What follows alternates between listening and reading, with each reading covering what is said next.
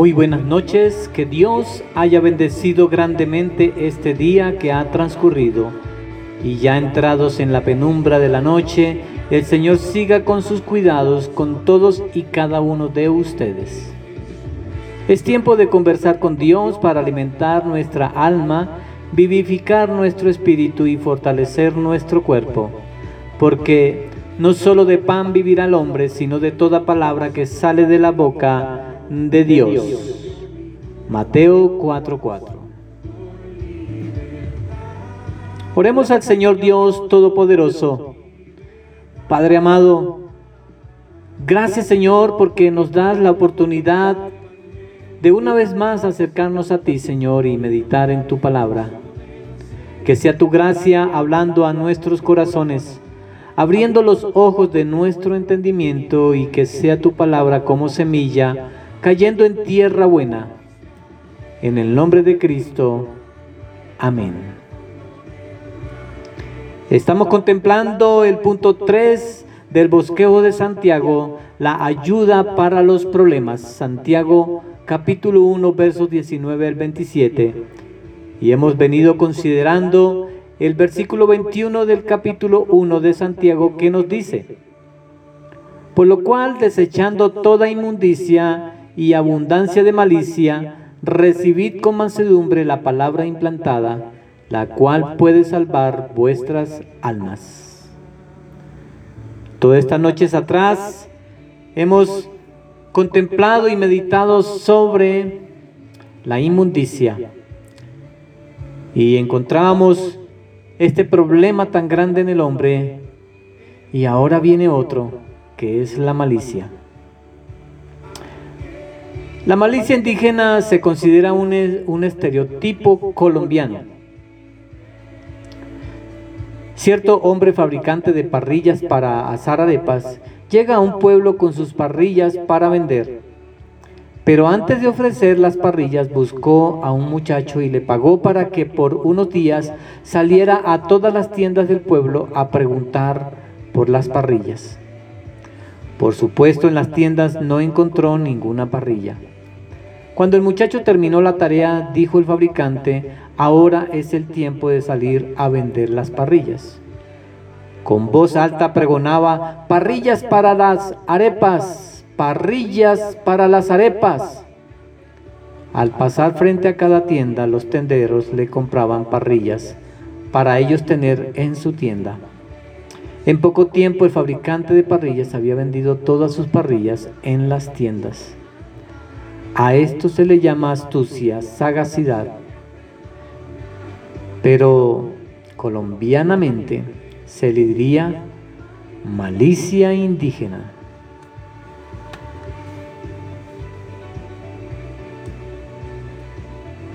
Cuenta la historia colombiana que para el año 1986 un colombiano común y corriente llamado Jaime Torres llegó un día a la ciudad de Neiva engañando a toda la ciudad, haciéndose pasar por embajador. Este hombre Torres, astuto y sagaz, hizo que la gente lo tratara como a alguien de la realeza y le brindaron todas las comodidades complaciéndolo en todos sus caprichos. Esta historia inspiró a Mario González a escribir un guion y a Mario Rivero a hacer una película llamada El embajador de la India en 1986. Entonces, ser vivo o utilizar la malicia indígena es hacer de la astucia o incluso de otras habilidades como el engaño o la omisión para lograr objetos u objetivos o beneficio propio. Esto me llama la atención, pues me recuerda a una serpiente que no era colombiana, pero que de acuerdo a lo señalado anteriormente, para lograr su objetivo hace uso de su viveza, de su astucia, de la malicia indígena para engañar. Su engaño se convirtió en la pesadilla eterna del hombre. Génesis 3.1 nos dice, pero la serpiente era astuta más que todos los animales del campo que Jehová Dios había hecho, la cual dijo a la mujer, con que Dios os ha dicho, no comáis de todo árbol del huerto. En Génesis 3:13, al final del versículo, dijo la mujer, la serpiente me engañó y comí. El propósito de la película era sembrar la discusión de qué servía tener astucia cuando se utilizaba para el engaño antes de hacer el bien. El diccionario define la malicia como, como intención solapada de ordinario, maligna o picante con que se dice o se hace algo, como primera instancia. Segunda instancia, proviene de maldad, cualidad de malo. Tercera instancia, inclinación a lo malo y contrario a la virtud. Cuarta, interpretación siniestra y maliciosa, propensión a pensar mal. Esa es malicia tuya. Quinto, cualidad por la que algo se hace perjudicial y maligno. Sexto, sutileza, sagacidad. Este niño tiene mucha malicia. Séptimo, sospecha o recelo. Tengo mis malicias de que eso no sea así. Y como octavo, palabra satírica, sentencia picante y ofensiva. En estas definiciones no encontramos una que no se incline al mal. La malicia es la inclinación a lo malo. Veamos en el contexto bíblico según Santiago 1:21 que leíamos hace unos segundos. Malicia viene del griego kakia, de maldad, subjetivamente depravación o activamente malignidad o pasivamente problema, mal, maldad. Tiene que ver con la iniquidad, con sentimientos detestables hace referencia a la condición de malo, es decir, un carácter malicioso en general.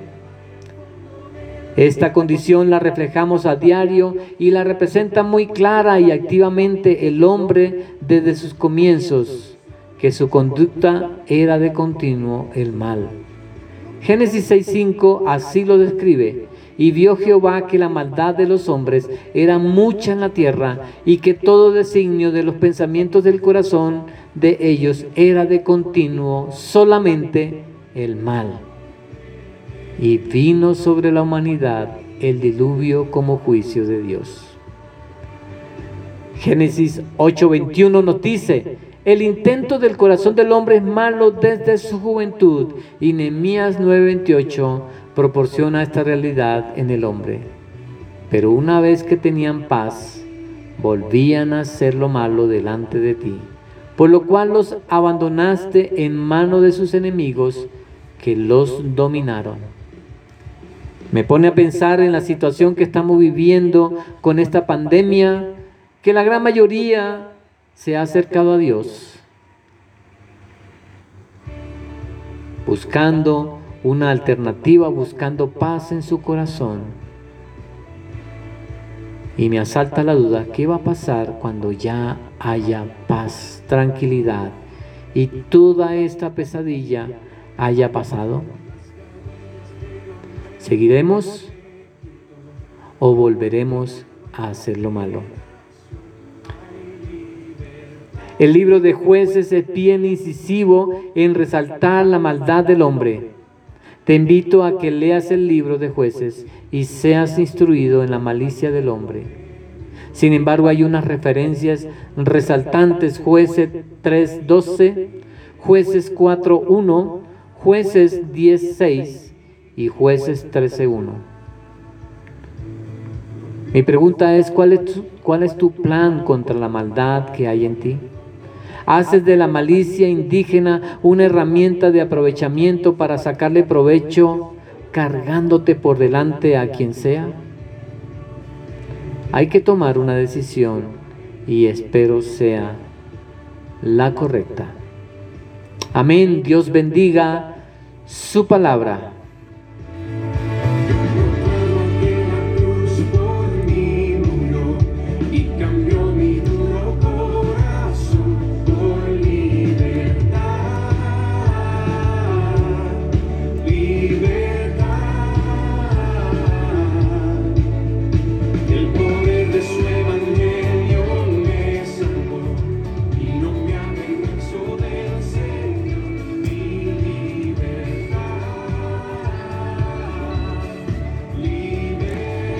Tengamos unos segundos de oración al Señor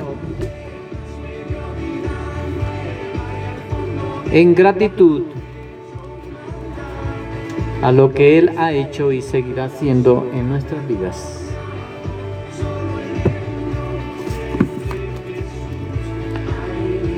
Señor de la gloria, gracias Señor por esta tu palabra que nos muestra la verdadera condición en la que el hombre está. No en la que fue concebido, sino en la que, está. Por la astucia de aquella serpiente, es decir, Satanás, que sembró el pecado en el hombre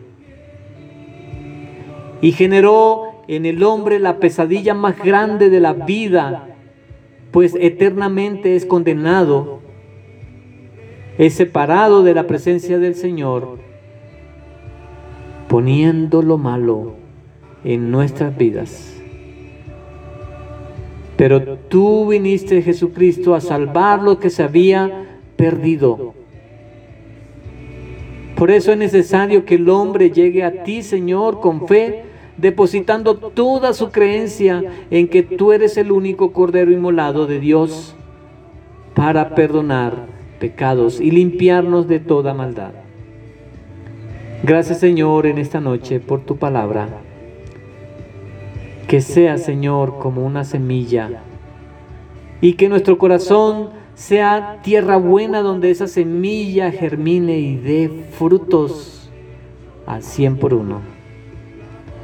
Señor, recordando la salud de tantas personas, Señor, que, que están padeciendo enfermedades, Señor, y, y que están preocupados, están sin una esperanza. Rogamos, Señor, por la recuperación de la señora Rosalba Guzmán, la mamita de Marta Pita. Ruego, Señor, por la salud de Yolanda Jiménez, la hermana de Marinés, que tú estés levantándole de su enfermedad, estés poniendo tu mano sanadora sobre ella. Estoy rogando, Señor, por la salud de mi sobrino Emanuel, que tú le levantes completamente y sea sanado, Señor. También rogando por la familia García Velázquez, por Alexander, Oswald y Mildred, hermanos que están, Señor, con turbados en su, en su mente y, fastidiados por el tema del virus. Que tú estés, Señor, obrando en sus vidas y estés recordando su palabra, tu palabra en ellos, para que haya un acercamiento, una reconciliación contigo, Señor. Oramos, Señor, oro, Señor, por los familiares que están rechazando tu nombre. Que tu Espíritu Santo siga obrando y siga luchando contra el enemigo para rescatar estas almas, Señor. Gracias, oh Dios. Bendice, Señor, a mis compañeros Colvalencia 87. Bendice las familias en Molino. Bendice las familias en Candelaria la Nueva. Bendice las familias en Madrid, Señor. Bendice a mi familia, a mi mamá. Dale consuelo, dale compañía, dale risa, Señor, y mucha fortaleza en sus pensamientos, en sus días. A mis hermanos con su familia, Señor, fortaleceles y esté, esté tu mano, Señor, protegiéndolas siempre. Y esté llenándolos de provisión. En el nombre de Cristo. Amén. Versículo a memorizar durante esta semana, Santiago 1.25.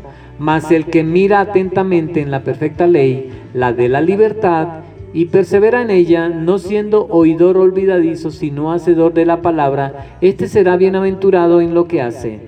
Que la gracia del Señor Jesucristo, el amor de Dios y la presencia constante del Espíritu Santo estén con todos ustedes.